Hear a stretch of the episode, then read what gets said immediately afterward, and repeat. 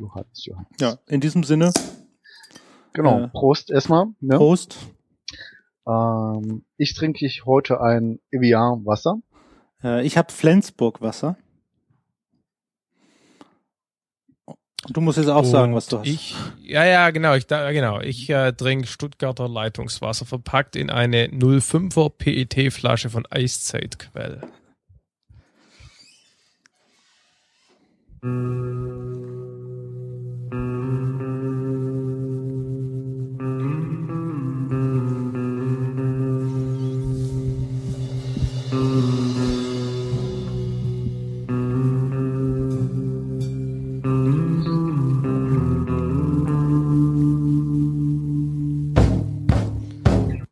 Ja, äh, herzlich willkommen mal wieder zum Alltäglichen. Ähm, und wir bauen dieses Mal darauf auf, was wir beim letzten Mal besprochen hatten. Wir hatten ja das Buch von Herrn Müller-Dofel besprochen über Interviews führen. Und wir haben uns gedacht, naja, bei Podcast-Interviews ist ja das eine oder andere ganz äh, anders und haben uns gesagt, wir laden noch mal jemand ein, der ein bisschen mehr Erfahrung hat als wir. Und äh, dazu begrüße ich, begrüße ich Markus, Markus Völter, ähm, der früher den Software Engineering Radio Podcast gemacht hat und jetzt äh, sehr aktiv mit Omega Tau ist. Ähm, ja, hallo Markus, willkommen in der Show. Hallo, Hallo. Tag, Tag, danke für die Einladung. Sehr gerne. Ähm, würdest du vielleicht am besten mal damit anfangen, äh, dich so ein bisschen vorzustellen und äh, kannst auch ein bisschen was dazu sagen, was du so in deinem Podcast machst? Ja, also Markus Völter, ähm, 40 Jahre alt, aus Süddeutschland, gerade in Stuttgart. Ich bin beruflich ähm, Softwareentwickler, Berater, Architekt, wie auch immer man das nennen will, beschäftige mich da vor allem mit Modellierung und domänenspezifischen Sprachen und ähm, habe zwei Hobbys, wenn man so will. Das eine ist Segelfliegen und das andere Podcasten. Und ähm, wie du schon gesagt hast, ich habe zusammen mit ein paar anderen Leuten, unter anderem mit Eberhard Wolf und Martin Lippert und Michael Kirche, Alexander Schmid, ähm, 2006 war das, glaube ich, Software Engineering Radio gegründet.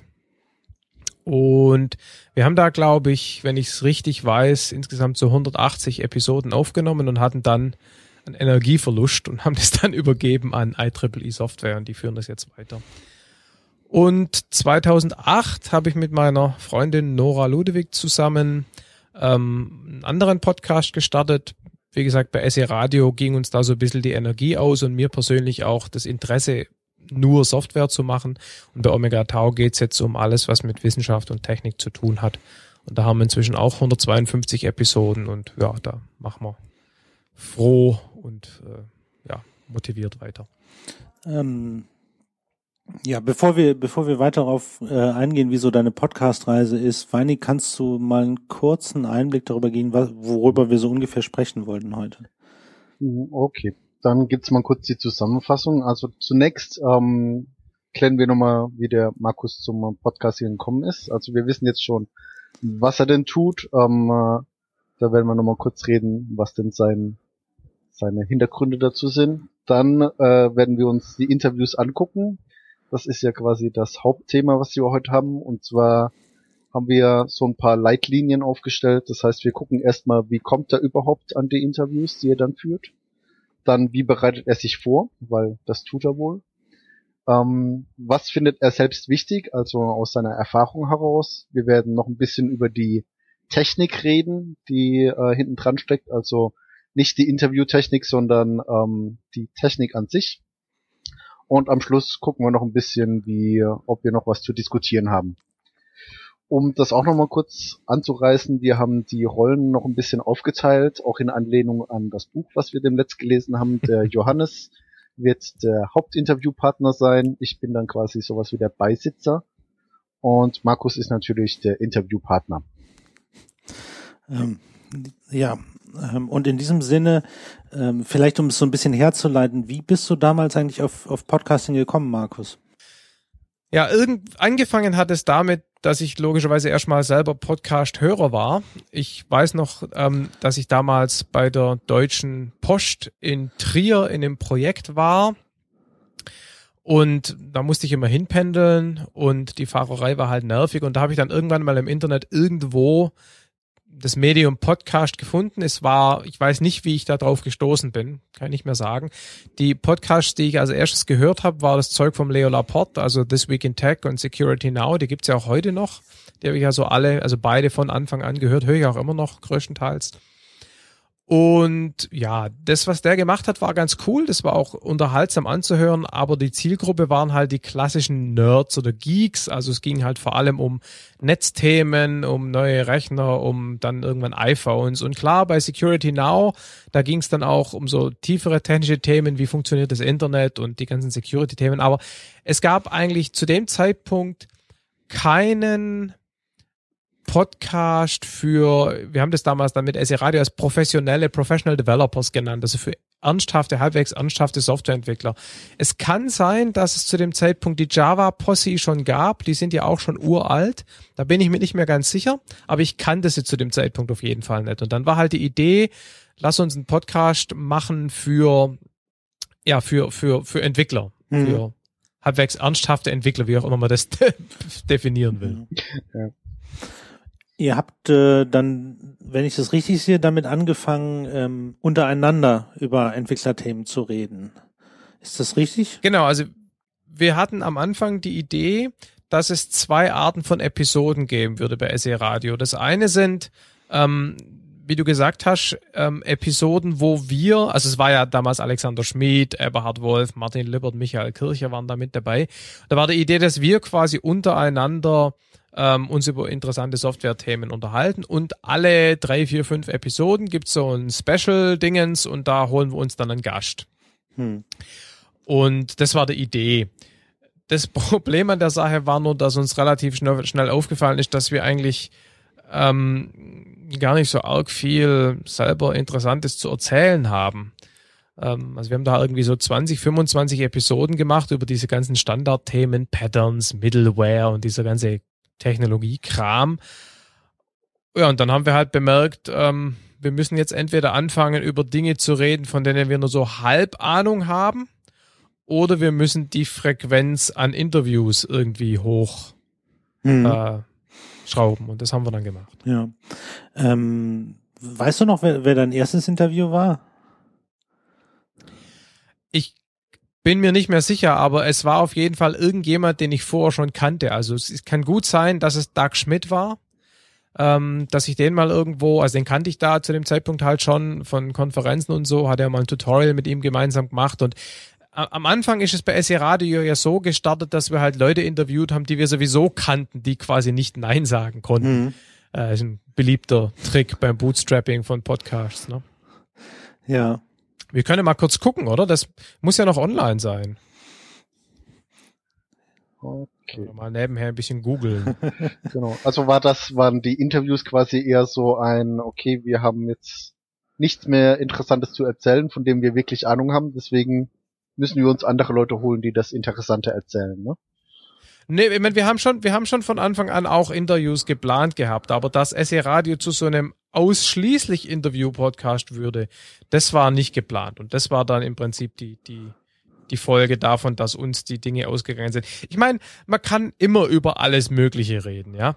Und ich sag's mal bös, viele Podcasts, die auch heute noch äh, existieren, die leben auch da davon. Aber man merkt dann halt schon auch, dass die Leute halt dann nur so halb Ahnung von den Themen haben und das wollten wir halt nicht. Mhm. Und dann haben wir gesagt, dann lassen wir es lieber und laden uns Leute ein, die einen Plan haben. Mhm. Ja, e Episode 3, Interview Doug Schmidt, das war tatsächlich der erste. Ah, okay. ähm, und also das war aus deiner Sicht, war es tatsächlich so, dass ihr die Interviews vor allen Dingen deswegen gemacht habt, weil ihr selber ähm, nicht so sich nicht so Experten auf dem Gebiet waren, wie wie es euch gefallen hat, oder war war dann ähm, auch schon der Gedanke da, irgendwie Leute mehr in den Podcast zu involvieren? Du meinst jetzt Gäste ja. mehr zu involvieren? Naja, wie gesagt, wir hatten von Anfang an die Idee, gelegentlich Interviews zu machen und dass es dann ausschließlich in die Richtung ging, war dann die Konsequenz davon, dass uns die Themen ausgegangen mhm. sind. Okay, ähm, hast du am Anfang irgendwas gemacht, um dich auf die Interviews vorzubereiten oder hast du gedacht, naja, ich setze mich hin und unterhalte mich mit dem, was passiert, passiert und was rauskommt, nehmen wir dann? Hm? Nee, also ähm, ich habe also ich habe nie irgendwie gelernt, wie man Interviews macht. Also insofern habe ich mich nicht darauf vorbereitet, aber auf die Interviews an sich eigentlich schon. Ähm, mache ich auch heute noch. Also ich, ich der, der Grund ist folgender. Ich meine, wenn du irgendwie die Chance hast, mit irgendeinem NASA-Astronaut zu reden, ja, und du hast irgendwie eine Stunde, dann willst du natürlich deinen Hörern irgendwie nicht nur oberflächliches Ge Ge Geblubber irgendwie da bieten, was dir halt zufällig gerade spontan einfällt, sondern du willst schon die Chance auch nutzen, ja. Und deshalb denke ich, gehört sich's eigentlich auch, dass man, wenn man mit solchen Leuten redet, sich auch so vorbereitet, dass man da noch interessante Fragen stellt. Und das war eigentlich immer meine Philosophie und deshalb habe ich eigentlich immer eine Liste von Themen, Fragen, 10, 20, 30, das ist hängt natürlich vom Thema ab, wie viel das dann ist und das ist dann die Basis für so ein Gespräch. Hm. Ähm, wie detailliert sind, bereitest du dich denn an der Stelle vor? Sind das so, äh, also hast du ausformulierte Fragen? Sind das Stichworte? Ist das mehr eine Themenliste? Ähm, wie weit gehst du da? Also es sind keine ausformulierten Fragen. Ich lese keine Fragen vor. Ich meine, im Podcast irgendwas vorlesen ist scheiße. Das brauchen wir nicht machen. Das, will keiner hören. Ich habe normalerweise eine, eine Themenliste, eine Stichwortliste. Ob die dann als Frage formuliert sind in meinem Aufschrieb oder nicht, das ist dann eigentlich vollkommen egal. Ähm, wie detailliert, ja gut, wie gesagt, das kann für so eine Stunde Podcast oder so eine typische zweistündige Omega-Tau-Episode sind es dann, weiß ich nicht, ähm, zehn Hauptpunkte mit jeweils fünf Unterpunkten oder irgend sowas. Ja, so in der Größenordnung. Mhm um, um dann mal so ein bisschen von uns aus dem Nähkästchen zu sprechen, wir haben ähm, da immer so die, die, die Idee, wir haben High-Level-Fragen, das ist so eine Stichpunktliste, und wir haben Unterfragen dazu, die wir meistens aber gar nicht stellen, weil der Betreffende halt selber drauf kommt. Genau. Und äh, falls er nicht selber drauf kommt, dann ist das halt sozusagen die Backup-Frage, um ihn, um ihn irgendwie in die richtige Richtung zu bringen. Genau, also das ist genau der Punkt. Also das ist auch ganz wichtig, dass man dann in so einem Gespräch, wenn der Gast sozusagen von sich aus in eine bestimmte Richtung abbiegt, dass man ihn dann auch abbiegen lässt und dann die Fragen, die man vielleicht später dann fragen wollen würde, die er aber jetzt schon anspricht, dass man die dann sozusagen umbaut und dann hinterher wieder versucht, irgendwie wieder auf die, auf die geplante Route einzuschwenken. Also ich mache es ganz selten, dass ich zu einem Gast sage, so halt, stopp, halt, stopp, da jetzt nicht drüber reden, da reden wir erst später drüber. Das mache ich nur dann, wenn, also manchmal, also manchmal ist es auch wichtig, dass man ein Thema so ein bisschen, wie soll ich sagen, didaktisch aufbereitet, dass man erstmal einen Überblick gibt oder das Big Picture erstmal klar macht, bevor man dann ins Detail geht. Und wenn die Gäste dann zu früh, zu tief ins Detail gehen, dann bremse ich sie und sage, halt komm, lass uns da nachher nochmal drüber reden, lass uns jetzt mal ein bisschen high-leveliger bleiben. Aber es ist ganz wichtig, dass man nicht irgendwie jetzt strikt an seiner, an seiner, an seiner Struktur hängt. Genauso, wenn, wenn, wenn mir wirklich was unklar ist oder wenn, wenn irgendwas Interessantes, Spannendes aufkommt, was jetzt nicht in der Liste drin steht, dann redet man da natürlich drüber. Mhm. Also die Liste ist jetzt nicht irgendwie als, als strikte Vorgabe zu sehen, um Gottes Willen. Also du musst auch nicht alle Fragen stellen. Nee, also ähm, nee, ich muss nicht alle Fragen stellen, aber ich versuche schon alle die Themen, die ich mir aufgeschrieben habe, äh, anzusprechen. Also wenn sie der Gast von selber anspricht, stelle ich die Frage natürlich nicht. Aber wenn der Gast es nicht anspricht, dann frage ich ihn und dann mache ich meine Liste auch zu Ende. Mhm. Okay. Ähm, also du machst eher die Liste zu Ende als in den äh, als eine eine kürzere Podcast Folge. Wir haben Episoden, die sind teilweise drei Stunden lang, weil ähm, ich zu viel gefragt oder der Gast zu viel geredet oder beides hat. Also äh, außer in dem Fall, wo ich, also ich habe mal mit einzelnen, also gerade der Space Shuttle Piloteur, mit dem ich mal geredet habe, da war halt irgendwie klar, wir haben eine Stunde und dann, dann musste ich halt am Schluss kürzen. Aber das ist die absolute Ausnahme. Da mhm. lasse ich mich eigentlich normalerweise nicht drauf ein. Mhm. Ähm, jetzt mal kurz die Frage dazu. Wie, wie ähm, hattest du eine Stunde, mit dem du, ähm, in der du mit ihm geredet hast, oder musste der Podcast am Schluss eine Stunde lang sein? Nee, er hatte eine Stunde Zeit für mich sozusagen. Ja. Und äh, wir haben eine Stunde geredet. Es waren dann eine Stunde und zehn Minuten, aber das war halt so, mhm. so die, die Größenordnung. War das äh, das interessanteste, also der interessanteste Gesprächspartner von dir? Oder gibt's da noch einen anderen? Ähm, das ist schwierig zu sagen. Also wir haben auf der Webseite auch so eine Liste von den äh, aus unserer Sicht jeweils spannendsten oder besten Episoden und man kann das eigentlich, es gibt ja ganz unterschiedliche, ja. Also wir machen ja sowohl, sagen wir mal, Telefoninterviews, wir reden mit Leuten, die selber was erlebt haben. Da gehört zum Beispiel so ein Astronaut dazu. Wir reden aber auch mit Leuten, die interessante Bücher geschrieben haben. Und in gewisser Weise kann man die beiden Kategorien gar nicht vergleichen. Ja? Oder wir sind mal auf einem Containerschiff mitgefahren. Oder ich war jetzt äh, kürzlich vier Stunden lang mit zwei Kumpels von mir im äh, Boeing 757 Simulator und habe mit denen, die haben Triebwerksausfälle geübt. Also so, so Sachen, wo man irgendwo hingeht und was miterlebt, die sind natürlich extrem cool. Ja? Da insofern ist so ein Tag im Simulator wahrscheinlich interessanter für mich als ein Gespräch mit dem Astronaut. Und insofern gibt es da verschiedene Kategorien von Episoden, die wir machen. Oder dies, diese, dieser Tag auf dem, auf dem, auf dem, auf dem Teleskop damals in, in, in Amerika, in mhm. Arizona. Und diese verschiedenen Kategorien, die lassen sich eigentlich nicht vergleichen. Und ich habe in jeder dieser Kategorien eigentlich so, so eine Favorite. Und ähm, bei der Interviewgeschichte weiß ich jetzt gar nicht mehr. Ich kann mal gucken, was, was ich da von mir gebe. Du hast ja vorhin auch ein bisschen äh, über die Dramaturgie geredet, beziehungsweise du hast gesagt, okay, wenn du jetzt so äh, äh, didaktischen Aufbau betreiben willst, ähm, unterbrichst du die Leute schon und sagst, mach das mal später. Hast du das irgendwie vorher äh, ähm, irgendwo niedergeschrieben? Ja, wie gesagt, meine Fragenliste hat ja eine Reihenfolge und über die Reihenfolge mache ich mir vorher Gedanken. Und insofern ist die Reihenfolge der Fragen in meinem Plan schon so, zumindest was ich glaube, was didaktisch sinnvoll ist. Das muss natürlich nicht stimmen. Äh, okay. Kommunizierst du denn diese Reihenfolge mit den, mit den Interviewpartnern? Weil das würde ja helfen, äh, nicht vom Thema abzuweichen. Ja, Genau, also ich mache es normalerweise so, dass ich denen die Fragen- oder Themenliste vorher gebe. Ganz interessant, ich habe ich hab, ähm, also ich wurde schon mal als Journalist bezeichnet. Und dann habe ich gesagt, so eigentlich bin ich gar kein Journalist, weil das, was ich mache, ist eigentlich gar kein Journalismus, bla bla bla. Und ähm, ich hatte zum Beispiel immer ein schlechtes Gefühl dabei, dass ich meine Fragen zumindest grob vorher mit den Gästen abspreche und auch im Nachhinein die Gäste über das Resultat drüber hören lasse, bevor ich es veröffentliche. Und dann habe ich jetzt in eurer Episode da letztes Mal gelernt, dass das eigentlich absolut Best Practice und üblich ist. Also auch unter echten Journalisten. Hm. Insofern ähm, habe ich da jetzt gar kein schlechtes Gewissen. ich habe kurz geguckt, die Lieblingsepisode, die Lieblingsinterview-Episode, die ich da äh, auf der Webseite gelistet habe, ist das Interview mit dem SR-71-Pilot. Der hat irgendwie besser erzählt als der Shuttle-Pilot.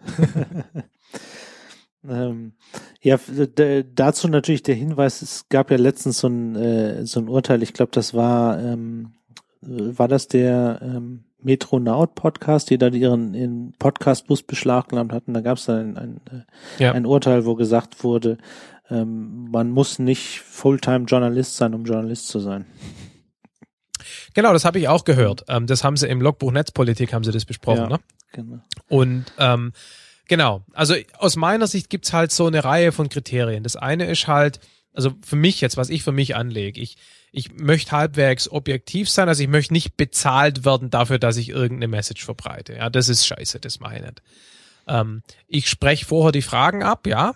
Ich habe auch schon, wenn ich Podcasts äh, zu einem Thema gemacht habe, das aus Sicht des Gasts oder der Firma, mit der ich zu tun ein bisschen heikel war, dann darf auch mal die PR-Abteilung hinterher drüber hören.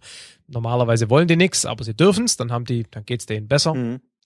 Aber was ich zum Beispiel nicht mache und was wir bei Omega Tau nicht machen, ist, wir machen natürlich keine objektive Recherche, wo wir dann irgendwie auch zu einem Thema fünf Meinungen einholen und dann versuchen rauszukriegen, was die Wahrheit ist und dann die Wahrheit verkünden oder die fünf verschiedenen Meinungen. Wir reden halt mit einem Gast und wenn der Scheiße erzählt, dann hat er halt Scheiße erzählt, ja. Ich meine, idealerweise merke ich das, weil ich mich ein bisschen vorbereitet habe und ich rede natürlich auch idealerweise mit Leuten, die einen Plan haben von einem bestimmten Thema, aber dieser Anspruch an die objektive recherchierte Wahrheit, den haben wir nicht. Mhm. Und insofern kann man sich die Frage stellen, ob es Journalismus ist oder nicht. Mhm. Ich habe jetzt gehört in einer Episode von Radio Mono kürzlich, sowas würde man als Publizismus bezeichnen und nicht als Journalismus. Mhm. Aber keine Ahnung. Okay.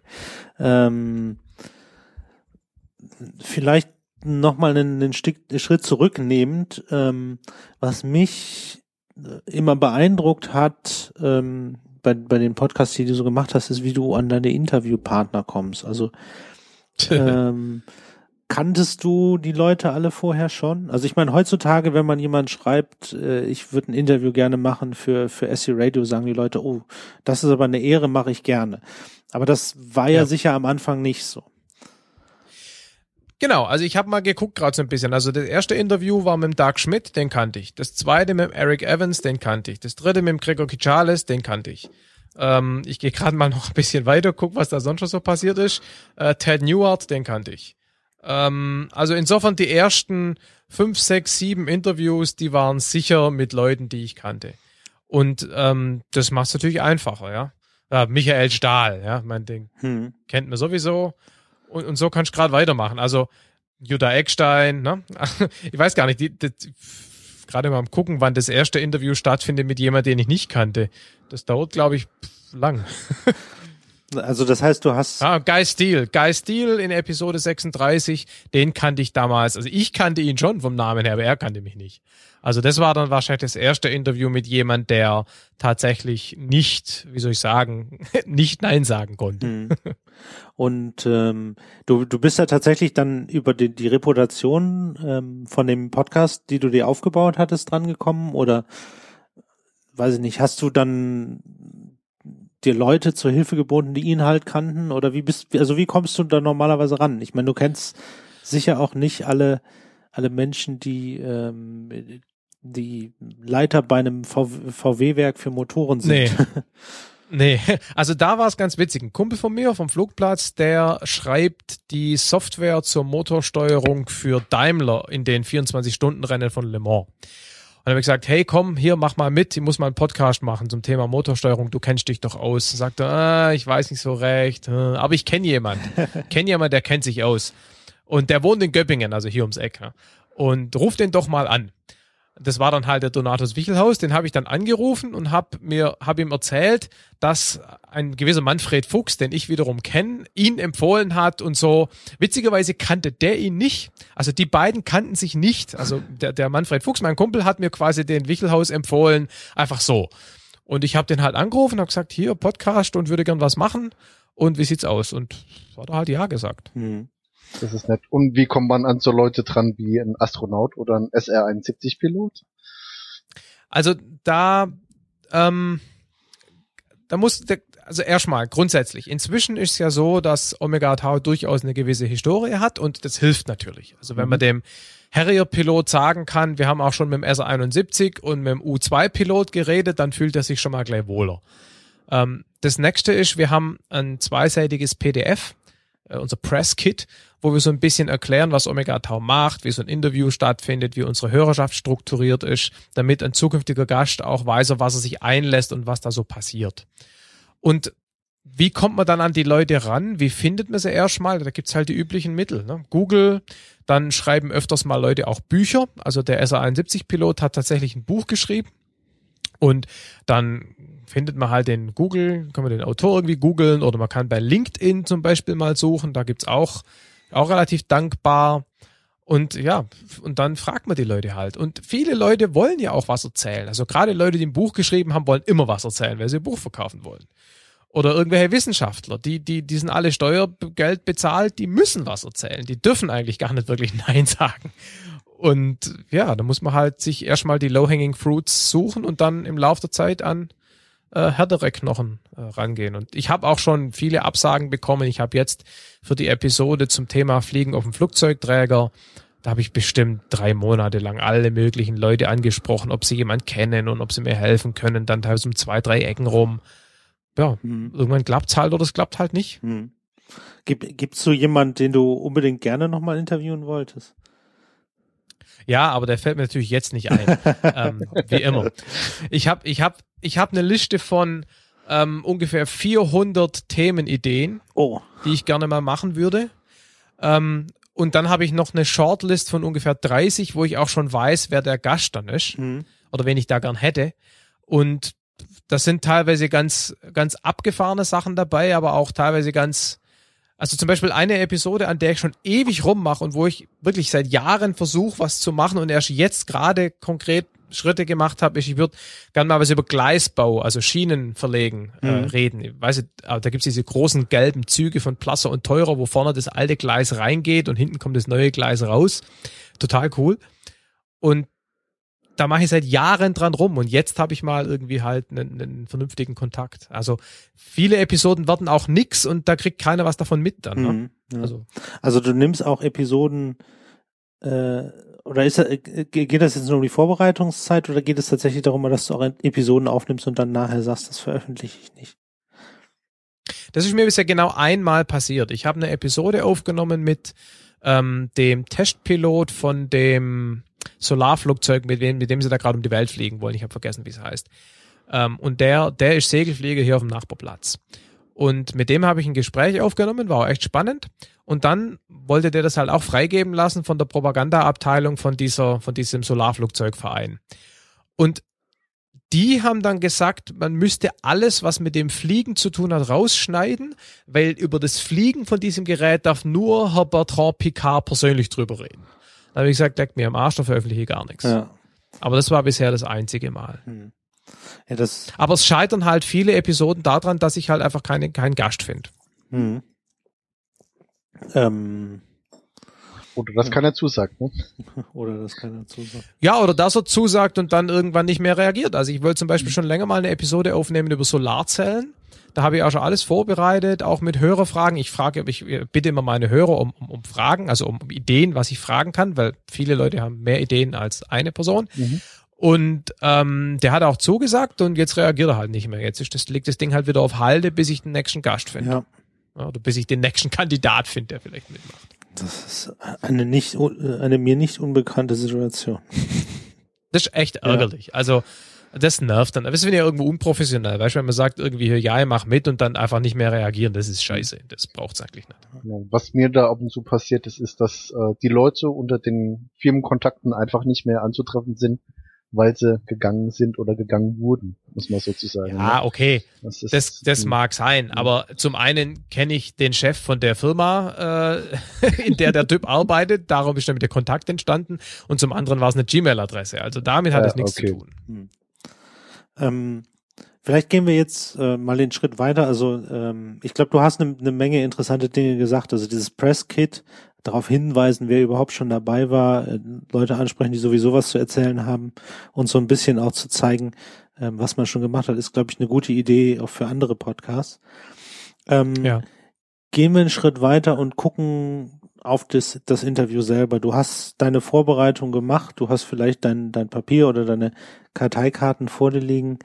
Ähm, wie fängst du so ein Interview typischerweise an und vielleicht auch, wie hat sich das über die Zeit entwickelt bei dir? Es fängt immer gleich an. Das ist auch schon so ein bisschen so ein Running Gag bei Omega Tau.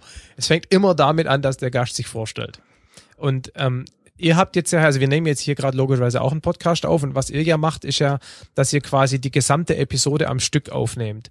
Und bei mir ist ein bisschen anders. Ich nehme das Interview auf und das Interview beginnt immer damit, dass der Gast sich vorstellt. Und in der eigentlichen Episode nehme ich dann immer noch separat dazu so eine kleine Präambel auf, wo ich dann halt auch die üblichen Hausmeisterthemen kurz mache. Und das endet dann immer so nach dem Motto, na, so, und jetzt äh, kommt das eigentliche Interview und wie üblich beginnt es damit, dass unser Gast sich vorstellt. Und diese Floskel, die ist eigentlich schon so ein Running Gag, die kann man sich inzwischen eigentlich auch sparen. Mhm. Fängt also immer gleich an. Ich bitte den Gast, dass er sich vorstellt und ja, dann, dann stelle ich die erste Frage. Ich habe von, von dem, von dem Hören von Omega Tor immer das Gefühl, die, der Gast stellt sich selber vor, ist immer eine andere Audioqualität oder eine andere Audioaufnahme. Ist das richtig?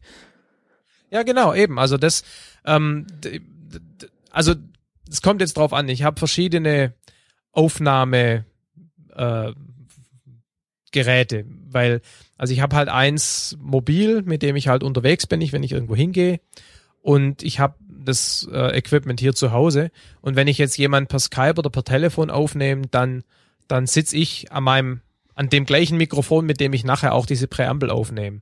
Wenn ich unterwegs bin, ist ein anderes Mikrofon. Da hört man den Unterschied dann deutlich deutlicher. Aber auch wenn, wenn, wenn ich es hier mit dem gleichen Gerät mache, dann hat man natürlich eine andere Tagesform. Die Stimme klingt leicht anders. Man normalisiert ein bisschen weniger oder stärker. Also da hört man eigentlich immer einen Unterschied. Mhm. Ich, Aber wie gesagt, ich mache da auch kein Geheimnis draus. Mhm. Also das weiß ja jeder, dass es so läuft. ja. Ähm, Und was ist so eine, so eine typische Frage, mit, mit der du nach der Vorbereitung anfängst? Ja, also üblicherweise irgend so ein Überblicksding, ja, also ähm, generell Überblick zu dem Thema. Also zum Beispiel habe ich jetzt eine Episode aufgenommen, ähm, mit jemandem, der mit dem Mountain Wave Projekt in Himala im Himalaya war und da Luftbildaufnahmen gemacht hat mit einer neuen Kameratechnik. Und dann habe ich halt gesagt, er soll erstmal hier einen kleinen Überblick geben über sein Kamerasystem und ähm, dann habe ich darauf halt dann die Detailfragen anfangen zu stellen. Mhm.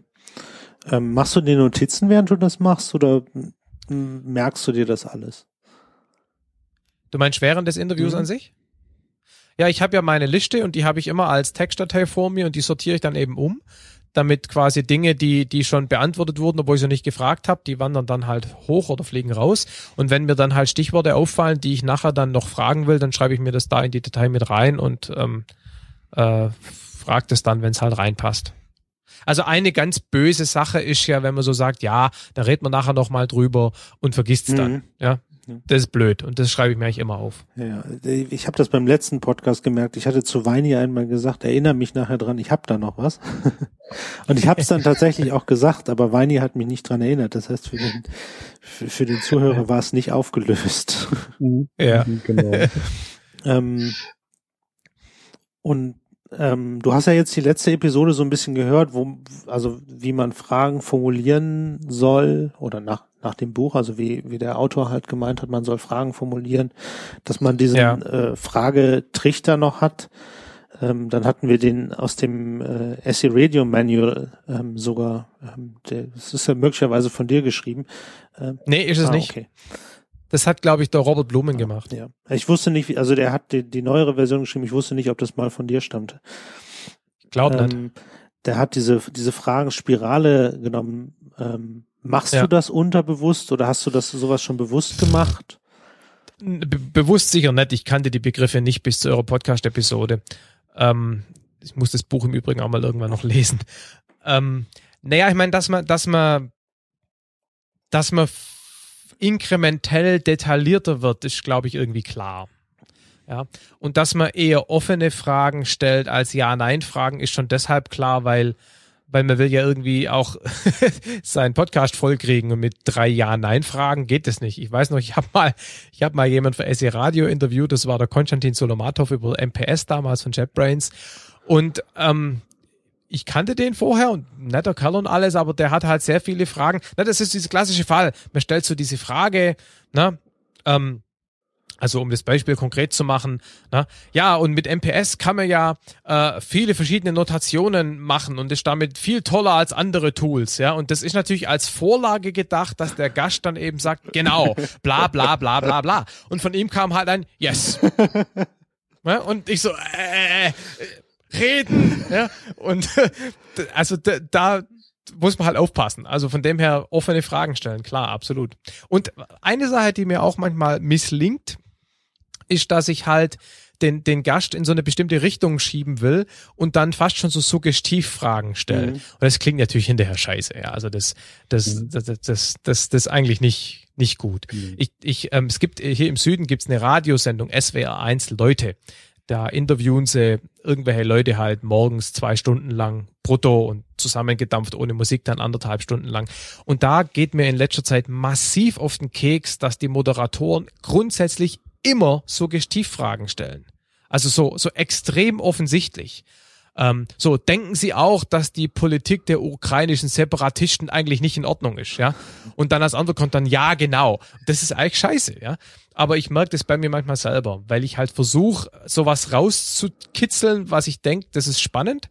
Und das dann so hinzukriegen, dass der Gast das sagt, dass meine Frage aber nicht als total blöde Steilvorlage hinterher gesehen wird, das ist manchmal nicht so einfach.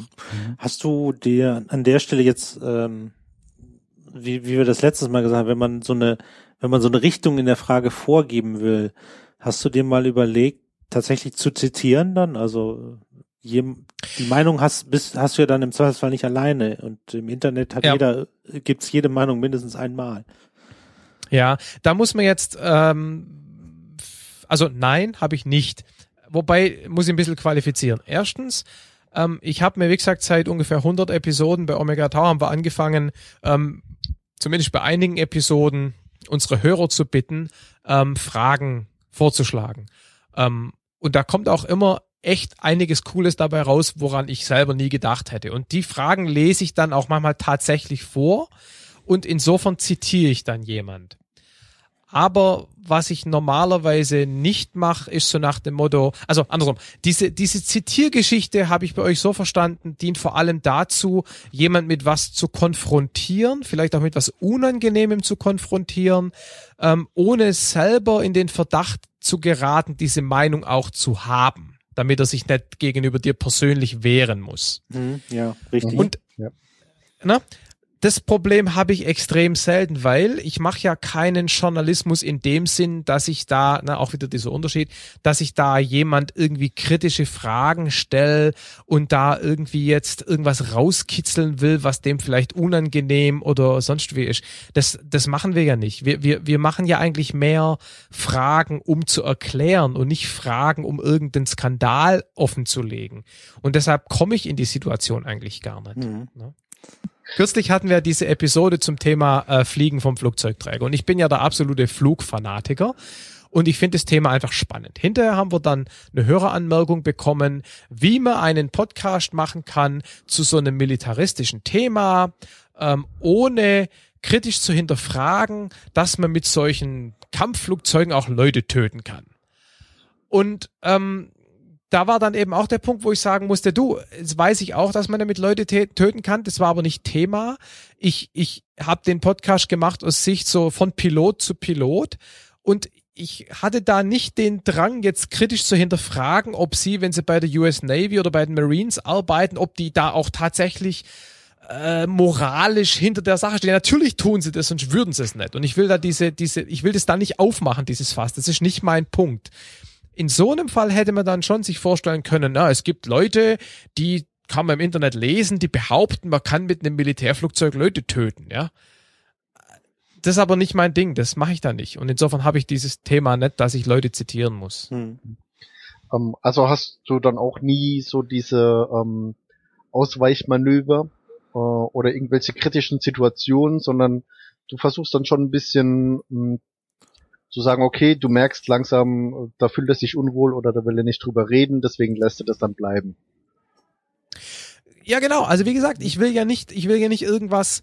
Ich meine, wenn, wenn du mit einem, wenn du mit einem Typ redest, der seit 50 Jahren irgendwelche Flugzeuge fliegt, und du redest mit dem über Fliegerei, da gibt's nix, worüber der nicht reden will.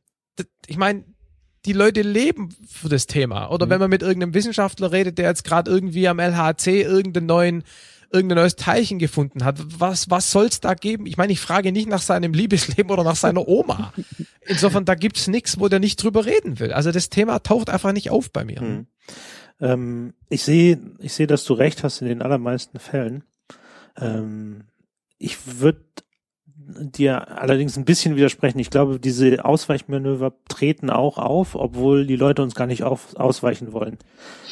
Okay. Mir ist das aufgefallen. Ich hatte das Buch gerade gelesen und äh, hörte dann die ähm, Folge ähm, mit dem mit dem Anil. Ich glaube, das war die 205er Folge über wie hieß dieses Tool da? Jetzt, ich, äh, ich noch mal eben. Die SE Radio Ja, die Folge. Radio Folge ähm, über ähm, genau Mirage, dieses Okamel-System. Ja, Und da ja, habe ich gestern auch gehört. fragte ganz am Ende fragte Robert halt Anil, ähm, ob man den Okamel mit einer anderen Sprache nutzen kann. Und dann Ja. äh, war seine Ant war die Antwort von Anil, I get Ja, this ja. questions a lot. Und der Ja. wollte der Quest Frage nicht ausweichen, er, er wollte auch nichts verschleiern und alles, aber er hat einfach nicht so gut geantwortet, dass ein, ein Zuhörer das gut versteht. Und ich glaube, Richtig, ja. man muss es im Podcast, also man muss von, von dem, wie es in diesem Buch war, einfach eine, eine Spur runternehmen. Das, das ist, äh, niemand will uns da was verschweigen. Insbesondere auch. Aber das ist ja nochmal was anderes, wenn jemand nicht klar oder deutlich antwortet, dass man dann irgendwie das nochmal versucht selber zu formulieren und gegenzuspiegeln, um das zu klären. Das mache ich ständig. Mhm. Ja. Und da, da habe ich auch schon, ich meine, da mache ich auch Fehler. Also zum Beispiel, äh, ja, braucht man sich das Beispiel auseinanderklamüsern, aber es kommt dann oft auch vor oder gelegentlich vor, dass ich das dann falsch wiederhole und der Gast dann sagt, nee, nee, halt mal, das hast du jetzt falsch verstanden. Und dann erklärt er es halt nochmal. Hm. Ähm, aber auch das, glaube ich, hilft den Hörern, weil wenn ich es falsch verstehe, verstehen es vielleicht auch andere falsch. Also das mache ich ständig, hm. aber das ist vielleicht nochmal was anderes als dieses, dieses bewusste Ausweichen. Ja. Äh, dann nochmal nachzuhaken. Ähm, ich denke, das sind, es ist, ähm, es sind ähnliche Techniken, ähm, die aus, aus ja. unterschiedlichen Motivationen gemacht werden. Deswegen finde ich diese Ausweichmanöver schon sehr spannend. Nee, äh, äh, ich fand es ernsthaft, ich meine, ich werde das Buch lesen. Ich fand, finde es auch spannend. Das ist gar nicht der Punkt. Ich sag nur, die klassischen Ausweichmanöver, wo ich dann nachhaken muss, um dem was rauszukitzeln, das kommt selten mhm. vor bei mir. Okay. Ähm, gut. Ja, zumal, ich glaube, wir sind auch in einem Medium, wo man selten mit Profis redet, die das mit Absicht machen. Ne? Ja. Also nachdem, genau. ich, nachdem ich gehört hast, ähm, was du für ein Problem mit Konstantin hatte, solltest du besser nie Helmut Schmidt interviewen. das Beispiel hier in diesem Buch ist einfach großartig. Er sagt fast gar ja. nichts und Sander Maischberger bricht sich total einen ab. ja. ähm, ja. Eine Frage hätte ich noch. Ich habe das Gefühl, du kannst extrem gut zuhören in einem Podcast. Du bist extrem gut dabei, auf Dinge zu reagieren, die ein, ähm, ein, ein Interviewpartner gesagt hast. Hast du dir das bewusst antrainiert oder konntest du das immer schon? Und wenn du es dir antrainiert hast, äh, wie kann ich das auch? Also erstmal finde ich das ähm, erfreulich, dass du das sagst, weil ich auch schon die Kritik, also es gibt Podcaster, die behaupten, sie bereiten sich nicht vor um dann während der Aufnahme durch den gleichen Lernprozess zu gehen wie der Hörer. Ähm, ich weiß nicht, ob ich das so richtig glaube, aber okay. Und wie gesagt, ich habe meinen Plan und da wurde mir auch schon unterstellt, nicht direkt, aber so indirekt, dass das man eigentlich als eigentlich darf man keinen Plan haben, weil dann ist er viel zu zu strikt und viel zu äh, langweilig und nicht interaktiv genug. Und insofern finde ich es ganz, ganz gut, dass, dass du jetzt sagst, dass sozusagen trotz meines Plans es zumindest so scheint, dass ich auf das, was die Gäste sagen, auch dann direkt eingehe. Also ja, versuche ich zu machen. Schön, dass es auch so ankommt. Ähm, ich habe das nie gelernt oder irgendwie was gemacht. Ich glaube, was mir bei der Sache hilft, ist, dass ich ja beruflich ähm, eine Komponente meines Jobs ist halt klassische Beratung. Und Beratung beginnt immer damit, dass man dem Kunde erstmal zuhört. Und ähm, ich habe wahrscheinlich aus der Perspektive einfach viel Übung im ja aktiv zuhören und gegenspiegeln und ähm, beim Zuhören äh, wesentliche Punkte rauszuhören, um auf die dann einzugehen. Vermutlich kommt es daher. Hm. Ähm, hast du dich mal konkret mit aktivem Zuhören beschäftigt? Nö. Nö. Okay. Im Übrigen, da gibt's auch Kritik, weil ich habe ein Problem und das ist auch berechtigt, die Kritik. Ich sage viel zu oft, mhm, ja und so weiter. Also es gibt Leute, die, die stellen eine Frage und dann antwortet der Gast und dann lassen die den ohne jede weitere äh, äh, Tonäußerung ihrerseits zu Ende reden. Und bei mir ist es nicht so. Ich sage dann oft so, ja, hm, oder ja, stimmt, ah, verstehe. Und das hat Leute auch schon genervt. Mhm. Also das hat alles seine zwei Seiten. Da habe ich mich allerdings gefragt, also weil ich glaube, man, man braucht das ungemein, insbesondere wenn man sich nicht sieht, um einfach dem Gast zu sagen, ja, mach weiter, ist interessant. Ähm, Stimmt, ja. Aber man, äh, man hat Ich mach's ja aber auch, wenn man sich sieht. Ja.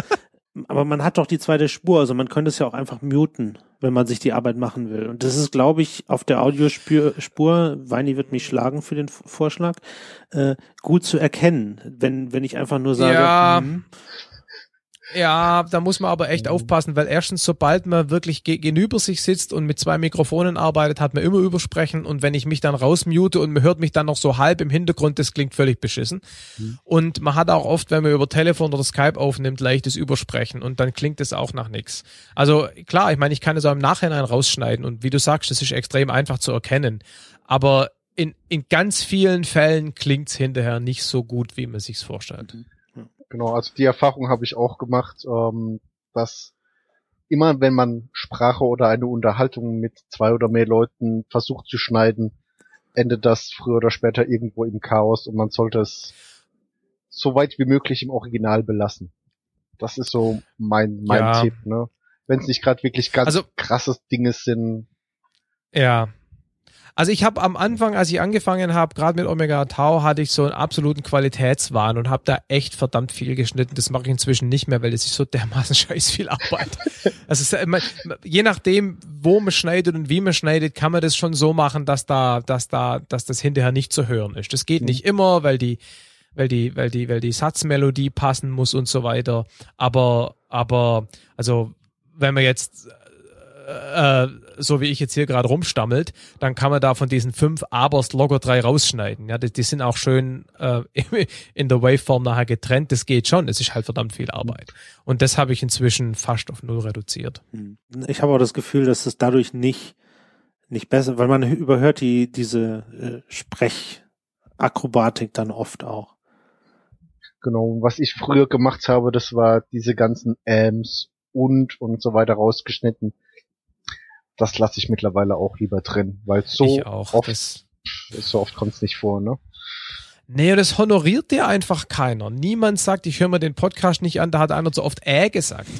Und ich auch, wenn, ich- wenn ich selber Podcasts höre, dann, dann stelle ich ja auch nicht fest, um Gottes Willen, der Podcast ist aber scheiße, der sagt ja zehnmal äh. Das, das, das, das macht, also, wenn das nicht extrem ganz übel schlimm ist, stört das auch von den Hörern niemand. Und dann muss man einfach pragmatisch sein und sich die Arbeit nicht machen. Das ist, glaube ich, ein guter Hinweis. Mhm. Ähm, wir machen ja jetzt gerade äh, ein Interview über Skype. Ähm, du machst meistens Interviews über Telefon, habe ich so mitbekommen, oder ähm, persönlich. Ich nehme an, persönlich ist dir lieber, wie uns allen. Ähm, Ja, klar. was machst du denn, um, um, also, oder beziehungsweise sag uns trotzdem nochmal, warum es dir lieber ist, damit wir die Hörer auch mitnehmen. Naja, da gibt's zwei Gründe dafür. Das eine ist, dass die Audioqualität besser ist, weil ich dem Menschen ein Mikrofon umschnall und er nicht irgendwie durch scheiß Skype oder Teles, äh, Telefon spricht. Wobei, da gibt's auch Ausnahmen. Es gibt Leute, als ich den ähm, David Woods äh, interviewt habe, der arbeitet bei der BBC und der hat es dann bei der BBC selber lokal seine Stimme aufgenommen, Mhm. ja. Hat dann auch gut geklungen. Ähm, und der andere Grund ist halt, dass der Augenkontakt besser funktioniert, dass man viel besser einfach nicht, also man kann den anderen unterbrechen oder stoppen, indem man Zeichen gibt, die halt nicht dann nachher hörbar sind. Man hat einfach mehrere Kommunikationskanäle. Hm, ja. Ähm, wie machst du es denn ähm, jetzt auf, auf einem höheren Level? Du hast dann ein sehr gutes PDF, äh, was ich, was wir wahrscheinlich einfach verlinken ähm, zu den technischen Details. Aber wie wie sorgst du dann dafür, dass du es im im Telefon trotzdem noch einigermaßen gut machst? Und warum machst du kein Skype? Naja, der Grund, warum ich Skype nicht mache, ist, dass Skype keine zuverlässige Größe ist. Skype kann super klingen und Skype kann extrem schlecht klingen. Das weiß man vorher nie. Und ähm, Telefon klingt immer gleich gut oder schlecht. Ja? Und wir kennen es alle aus dem Radio, wenn der Korrespondent äh, dazugeschaltet wird. Das ist, also das kennt man, das ist anders als normale Sprache, aber es wird von vielen nicht als schlecht bezeichnet. Ich habe hier so ein Telefon-Hybrid, wo ich quasi das Telefon äh, direkt aufnehmen kann. Also das geht nicht durch irgendwelche anderen Mikrofone. Also ich, ich ersetze quasi das Telefongerät selber durch ein Aufnahmegerät. Und da kriege ich eigentlich ganz gute äh, Qualität raus aus dem Telefon. Und gerade wenn Leute nicht ähm, viel Ahnung haben von Computer und so weiter und dann vielleicht für das Skype-Zeug kein gescheites Mikrofon haben oder mit dem eingebauten Mikrofon arbeiten und dann nebenher noch tippen oder äh, ihr Headset-Mikrofon ständig in der Gegend rumwurschteln und na, kennt man ja, dann ist ein Telefon einfach belast, äh, ist zuverlässiger, funktioniert immer gleich. Hm. Da wäre es bei mir schlecht dran. Ich habe nämlich ein ziemlich grauseliges Headset am Telefon. Ja, das ist dann das Nächste. Also viele Leute wollen dann mit der Freisprecheinrichtung Ja.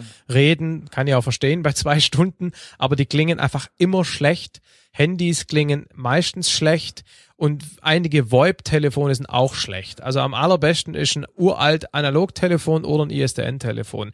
Das Problem ist, das weiß man alles vorher nicht. Und die Leute wissen es oft selber nicht. Und deshalb ist es dann doch immer wieder mal so ein bisschen Glücksspiel, wie die Audioqualität her nachher klingt.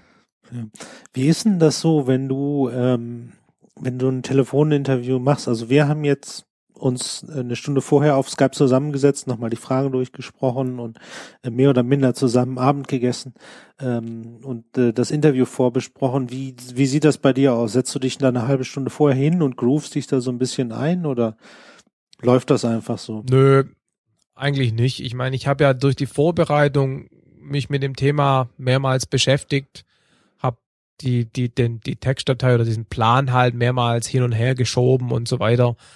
Ähm, ja, da stecke ich dann tief genug drin. Also direkt vorher mache ich da nichts. Hm. Du, du bist äh, in der Lage, sofort anzustellen quasi.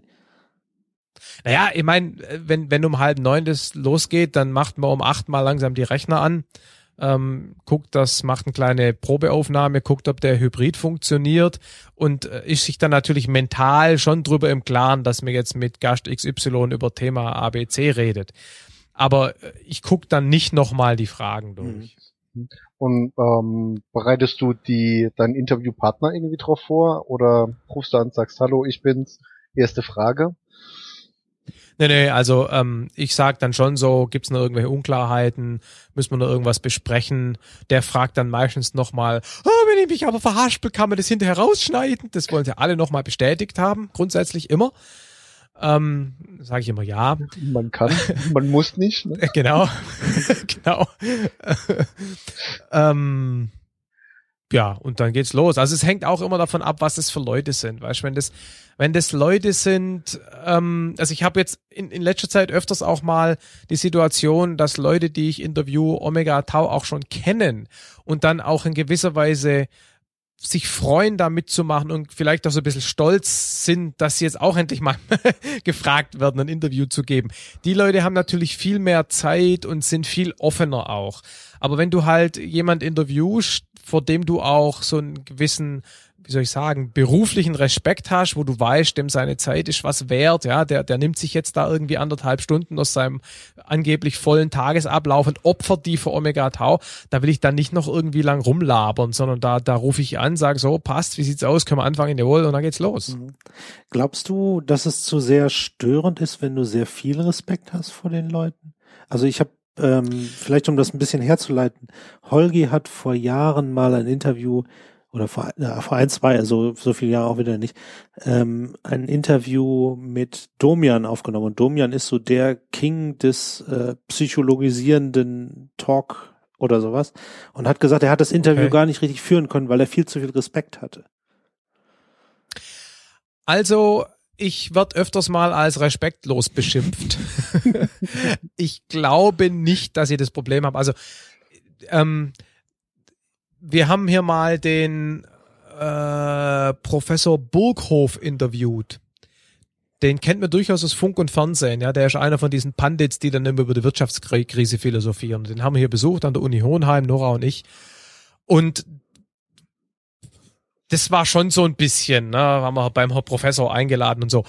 Aber nach zwei Minuten ist das vorbei. Ja, mhm. das, das ist dann eine lockere Atmosphäre, da gibt's einen Kaffee und dann redet man da halt. Also eigentlich glaube ich nicht, dass das, also ich kann mir vorstellen, dass das ein Problem ist, aber ich glaube nicht, dass wir das schon hatten mhm. hier eigentlich. Ja, also bei Holgi muss man sagen, der hat auch nicht vor vielen Leuten Respekt.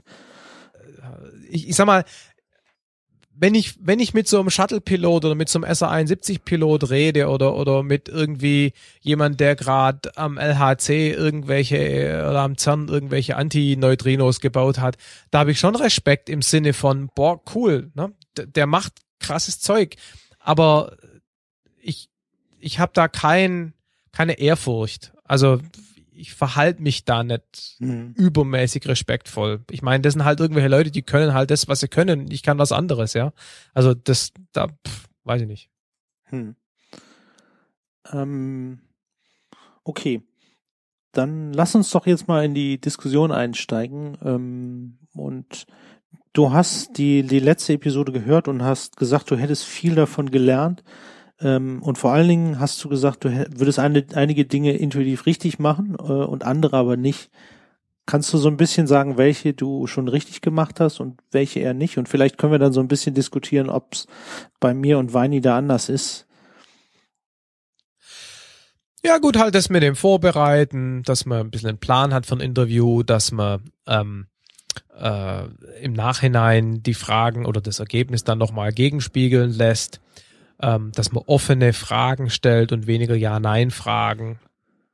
Das sind, oder dieser, dieser Trichter oder was Trichter und, und, und die Spirale, ne? dass man so sozusagen schrittweise ähm, ein Thema vertieft. Ich meine, das, das macht man ja überall so. Wenn ich irgendwie einen Artikel schreibe über irgendwas, dann fange ich auch mit äh, ne, irgendeiner High-Level-Summary an und gehe dann schrittweise ins Detail. Das ist einfach nur didaktisch sinnvoll.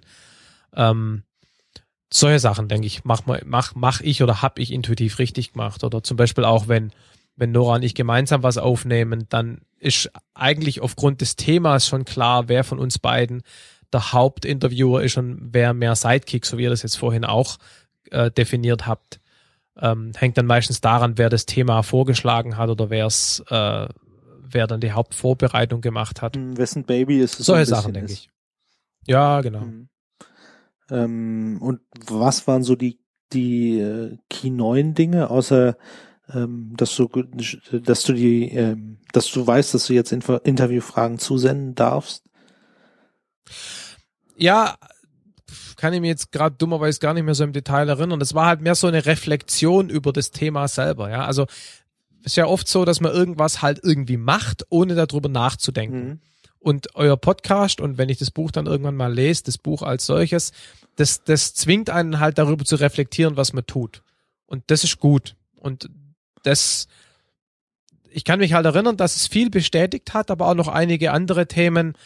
Ähm, irgendwas war noch mal mit der Vorbereitung. ah ja, genau, richtig, genau. Ein ganz wichtiger Punkt, den ich mir vorgenommen habe. Ich unterbreche eigentlich ungern weil das ist vor allem, wenn man übers Telefon aufnimmt, schwierig, weil oft der Gegenüber einen nicht so richtig gut hört und dann fängt man an, ihn zu unterbrechen, aber er merkt es gar nicht, labert einfach weiter. Ja. Und dann ähm, ist das hinterher ganz schwer in, äh, zu korrigieren durch Rausschneiden. Hm, hatten wir ja auch und, schon mal. Ähm, genau. Und da hatte der ähm, Mensch oder ihr habt das Buch zitiert, dass man dem Gast vorher sagen soll, dass man sich die Freiheit rausnimmt, ihn zu unterbrechen um sozusagen den didaktischen Fluss des Gesprächs besser zu steuern. Und das habe ich mir vorgenommen und natürlich dann auch prompt wieder vergessen, ähm, vorgenommen, meinen Gästen in Zukunft zu sagen, dass ich mir, dass ich das machen werde. Ja. Das war was, was mir, wo mir nicht klar war, dass es Sinn macht, das vorher zu sagen. Also da, das ist auch, ähm, da, da sind wir im, im Podcast nicht so total drauf rumgeritten, aber es ist so, in dem Buch steht an vielen Stellen, man sollte sich halt Commitments einholen und das sind alles so Dinge, ja, genau. die man selber als gegeben annimmt. So wie zum Beispiel, dass man unterbrechen darf, ähm, wie zum Beispiel aber auch, dass ähm, ja, es bestimmte terminliche ähm, Restriktionen gibt oder so weiter. Und diese Art da, das Commitment als Frage zu stellen. Also man fragt einfach nur, ist das okay? Und da ja. man auf so eine Frage eh nie eine Antwort gibt, die für sich dann intern sozusagen mit Ja beantworten zu lassen, das fand ich schon relativ äh, genial. Ja. Genau, also das kann mich nur erinnern, ich stand an der S-Bahn-Haltestelle in Feiringen und habe das gehört und dachte mir, hey, das ist echt cool, das muss ich mir aufschreiben. Genau. berücksichtigen. Ja. Vor allem wissen dann auch die Leute, ähm, ah, okay, es kann sein, dass er anfängt zu reden und dann unterbricht er mich, ne? Ja, es ist zum Beispiel auch so, wenn man wirklichen Profis zuhört, die also wenn man, wenn man jemand unterbricht, hat man ja immer das Problem, unterbreche ich jetzt und dann redet er aber doch weiter, dann bin ich dann irgendwann wieder ruhig. Ne? Das ist so dieses, so dieses Ethernet-Bus-Access-Problem. Ne? Also wer, wer hat jetzt recht, wer gewinnt? Ne? Und wirkliche Profis erkennt man unter anderem daran, dass sie nie nachgeben. Hm. Die haben als Interviewer, sind die dann oft auch so ein bisschen in den Vordergrund gemischt. Das ist ja auch noch so ein Trick, den ich jetzt nicht mache, aber den Mann manchmal macht. Und die dominieren das Ganze und die reden dann weiter. Und wenn der halt nicht merkt, dass er unterbrochen wird und weiter labert, hat er halt Pech gehabt. Der verliert immer. Und ich glaube, das ist auch gut so. Hm. Wo hast du das schon mal beobachtet? Weil, also ich denke jetzt gerade an, an äh, die Sonntagabend nach Tatortgeschichten, die scheinen das nicht hinzubekommen. Also ich hab's mir ist aufgefallen, bei äh, einem Interview, gerade von Leo Laporte, ähm, bei irgendeiner von seinen ähm, äh, Triangulation-Episode, wo halt irgendjemand über irgendwas interviewt. Mhm. Wobei der hat das Problem, das ist mir jetzt gerade bei der aktuellen Episode mit Kevin Rose massiv aufgefallen, der lässt einfach nie irgendjemand ausreden. Der stellt eine Frage, der Gast beantwortet die ersten, das erste Drittel von dem, was er eigentlich sagen will. Da hört der Laporte wieder irgendein anderes Stichwort und unterbricht ihn sofort und springt woanders hin. Aber die Frage wurde nicht beantwortet. Furchtbar. Mhm. Also das geht dann zu weit. Ja. Mhm. Ja, ich kenne das aus, äh, also ich kenne auch die SWR ähm, Reihen, das sind ja ein paar davon. Da fällt mir das öfters mal auf, dass sie in diesem Forum, SWR 2 Forum, dass sie da öfters mal mhm. Leute radikal unterbrechen müssen und sagen, so jetzt seien Sie mal ruhig, lassen Sie doch bitte mal den anderen reden. Hm? Gut, das ist ja nochmal eine andere Situation, wo du als Moderator sozusagen auch eine Gruppe irgendwie steuern musst und dann auch ein bisschen für Gerechtigkeit vielleicht sorgen. Das ist nochmal was anderes, denke ich, als in einem Interview, wo du sagst, warte mal, halt mal, stopp, bleib mal kurz hier stehen, das ist zu schnell, erklär nochmal. Ne? Mhm, ja. Ähm, du hattest eben noch so, so einen interessanten Punkt ähm, gesagt, dass du manchmal Dinge falsch verstehst. Ähm, und das ganz gut ist, dass du das dann fragst, weil vielleicht hat jemand anders auch falsch versteht. Das ist ja fast sowas wie dieser Kunstgriff, ist bewusst falsch zu verstehen. Nur, dass du es eben nicht bewusst machst. Genau, ich habe es wirklich nicht verstanden. genau. Äh, den fand ich aber tatsächlich äh, also so genial, weil also ich habe ihn bewusst vorher nie eingesetzt, ob ich den jemals unbewusst eingesetzt, weiß ich jetzt gar nicht. Aber er macht unheimlich viel Sinn und ich glaube, er macht Absolut. auch äh, im Berufsalltag sind, was weiß ich, in der Retrospektive oder so. Ja, ja. Absolut. Also im, im, im Berufsalltag mache ich es tatsächlich manchmal mit Absicht. Ähm, also ich habe festgestellt, dass wenn man versucht, mit jemand ein gemeinsames Verständnis von irgendeinem Sachverhalt ähm, herzustellen, dass es dann oft nützlich ist, nicht nur zu sagen, was man verstanden hat oder was einen Sachverhalt ausmacht, sondern auch ganz explizit zu sagen, was es nicht ist. Also das ist nicht falsch verstehen, sondern das ist die, die Gegenposition explizit beschreiben und ausschließen. Mhm. Und das geht in eine ähnliche Richtung, ne? dass man eben sagt, hier, ähm, du hast gesagt, man kann mit diesem Tool ABC machen. Das bedeutet, XYZ geht damit nicht, oder? Das ist so eine, so ja? eine quasi so eine, so ein aktives Zuhören mit so einem, mit so einer genau. Negation drin. Das ist interessant, ist eine ja. sehr interessante Idee. Also das, man, ich habe das im, im Berufsalltag wird das auch oft als ähm, Strawman bezeichnet, mhm. ja, dass man quasi so eine bewusst vereinfachte oder falsche oder vereinfachende Aussage macht, um damit zu provozieren, dass dann Widerspruch kommt, was dann weiter zur Klärung von irgendwas Unklarem führt. Mhm. Ja, Wani, wenn du keine Fragen mehr hast, ähm, würde ich an der Stelle ähm, Markus fragen. Haben wir irgendwas vergessen, dich zu fragen? Gibt es noch irgendwas, was du gerne sagen möchtest? Ihr habt vorhin noch irgendwie erwähnt, dass ihr noch irgendwie über die Technik reden wolltet, aber ich glaube zum Interviewen selber ja. fällt mir jetzt gerade auch nichts mehr ein. Ähm, Nö, also die Technik haben wir so ein bisschen mit äh, dem Verweis auf das PDF, was dann in den Show Notes steht. Okay. Du kannst aber gerne noch was dazu sagen, wenn du das möchtest weiß ich nicht, war ja heute nicht, nicht Teil des Gesprächs, also müssen wir nicht machen. Ich habe ich hab das Gefühl, über Technik wird sehr viel geredet. Ähm, und es gibt ganz viele Leute, die sehr gute Technik haben, um ganz viel aufzunehmen, was sich niemand anhören möchte. Womit ich nicht dich meine, ja. ganz eindeutig nicht, aber ich, ähm, wo, wo, auf der anderen Seite finde ich, müssen Podcasts halt auch so ein gewisses Mindestmaß mhm. an vernünftiger Audioqualität liefern und dazu braucht man ein Mindestmaß an Equipment. Aber mhm. ähm, ja, brauchen wir jetzt nicht irgendwie. Also Markus hatte ein sehr ausführliches PDF, das ich auch schon mehrfach gelesen habe zu, das wir gerne verlinken. Ja, genau. Ja. genau. Ansonsten würde mich ähm, noch interessieren, wie war es denn jetzt mal so für dich als Abschluss auf der anderen Seite zu sitzen? das war nicht das erste Mal. Also ich wurde schon für andere Podcasts mal interviewt, aber natürlich nie über Podcasting. Und insofern äh, spannende Sache.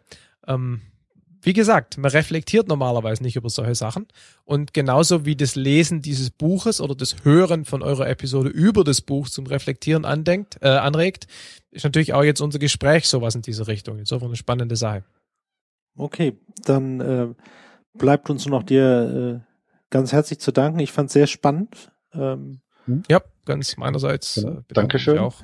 dann kommen wir zum Ende. Ähm, denkt bitte dran, wir haben keine Ahnung, aber eine Meinung. Und die vertreten wir auch. Genau. Und in diesem Sinne, tschüss. Tschüss. Ciao.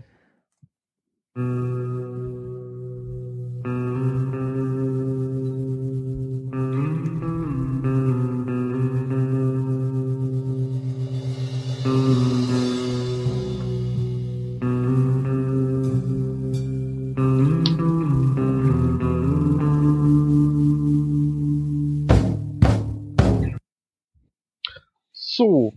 ähm, dann kommen wir mal zur Geschmacksevaluation des Wassers, nachdem es ja heute mal kein Bier war.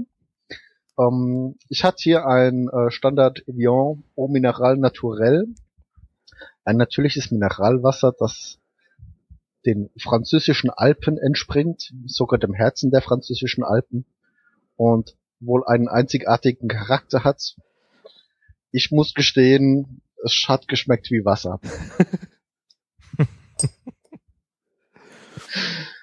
so, das war's von meiner Seite. Dann als äh, Markus, du kommst als nächstes. Genau. Okay, ich fange einfach mal an zu lesen und du unterbre unterbrecht mich einfach, wenn es anfängt zu nerven. Weil, wie gesagt, ich trinke Stuttgarter Leitungswasser und äh, die kontrollierten Inhaltsstoffe liegen mit großem Abstand unter den Grenzwerten der Trinkwasserverordnung. Ähm, das Grund Gesundheitsamt der Landeshauptstadt Stuttgart überwacht die Qualität des Trinkwassers und damit auch, ob der Betreiber die übertragenen Pflichten erfüllt. Ähm, nervt's würd- noch nicht? Nee, jetzt, ich würde sagen, das reicht. Okay. Ich habe übrigens ein ganz schlechtes Gewissen, dass ihr jetzt hier Wasser trinken müsst, nur weil ich beschlossen habe, dass ich Wasser trinke. nee, das ist okay. Wir Wir, müssen wir, nicht immer ja, Bier wir trinken. können ja danach und davor jede Menge Bier trinken. Okay. Genau. Und äh, ich habe mir ähm, das Flensburger Wasser gegönnt, weil ich mir gedacht habe, wenn es es schon in Flensflaschen gibt, muss man sich das mal angeben. Das hat auch einen Klappentext. Ähm, mit, natürliches Mineralwasser mit Kohlensäure versetzt und enteisend. Natrium ja arm geeignet für die Zubereitung von Säuglingsnahrung. Aus der Flensburger Gletscherquelle, der unterirdischen Gletscherströmens, äh, den unterirdischen Gletscherströmen Skandinaviens. Ähm, ja, also das ist wahrscheinlich das Wasser, mit dem auch Flens gebraut wird. Man merkt ihm das noch nicht an, aber ich, äh, ich habe tatsächlich schon bei Wasser Unterschiede gemerkt, wie es schmeckt. Äh, in Koblenz hatte ich mal so ein Wasser, das konnte ich gar nicht trinken, weil es nach so, so, so, so, naja, man kann man kann das bei Wasser nicht so gut beschreiben. Äh, Chlor. dieses hat mir ganz gut geschmeckt. Auch der Kohlensäuregehalt war so ähm, meiner meiner Zunge nach, weil ich mag es nicht so stark, aber auch nicht so schwach. Insofern würde ich wieder empfehlen. gut. Was mich wundert, dass Flensburg einen Gletscher hat, aber Genau. Nee, das ist ähm, den unterirdischen Gletscherströmens Nordskandinaviens. Und Flensburg liegt noch nicht in Nordskandinavien. hm, Das heißt, die importieren offensichtlich das Wasser äh, für, zumindest fürs Mineralwasser. Ich weiß nicht, ich, es war jetzt nur eine Vermutung, dass sie damit auch das Bier machen. so wie die Japaner die Eisberge importieren und dann schmelzen. Ne? Okay.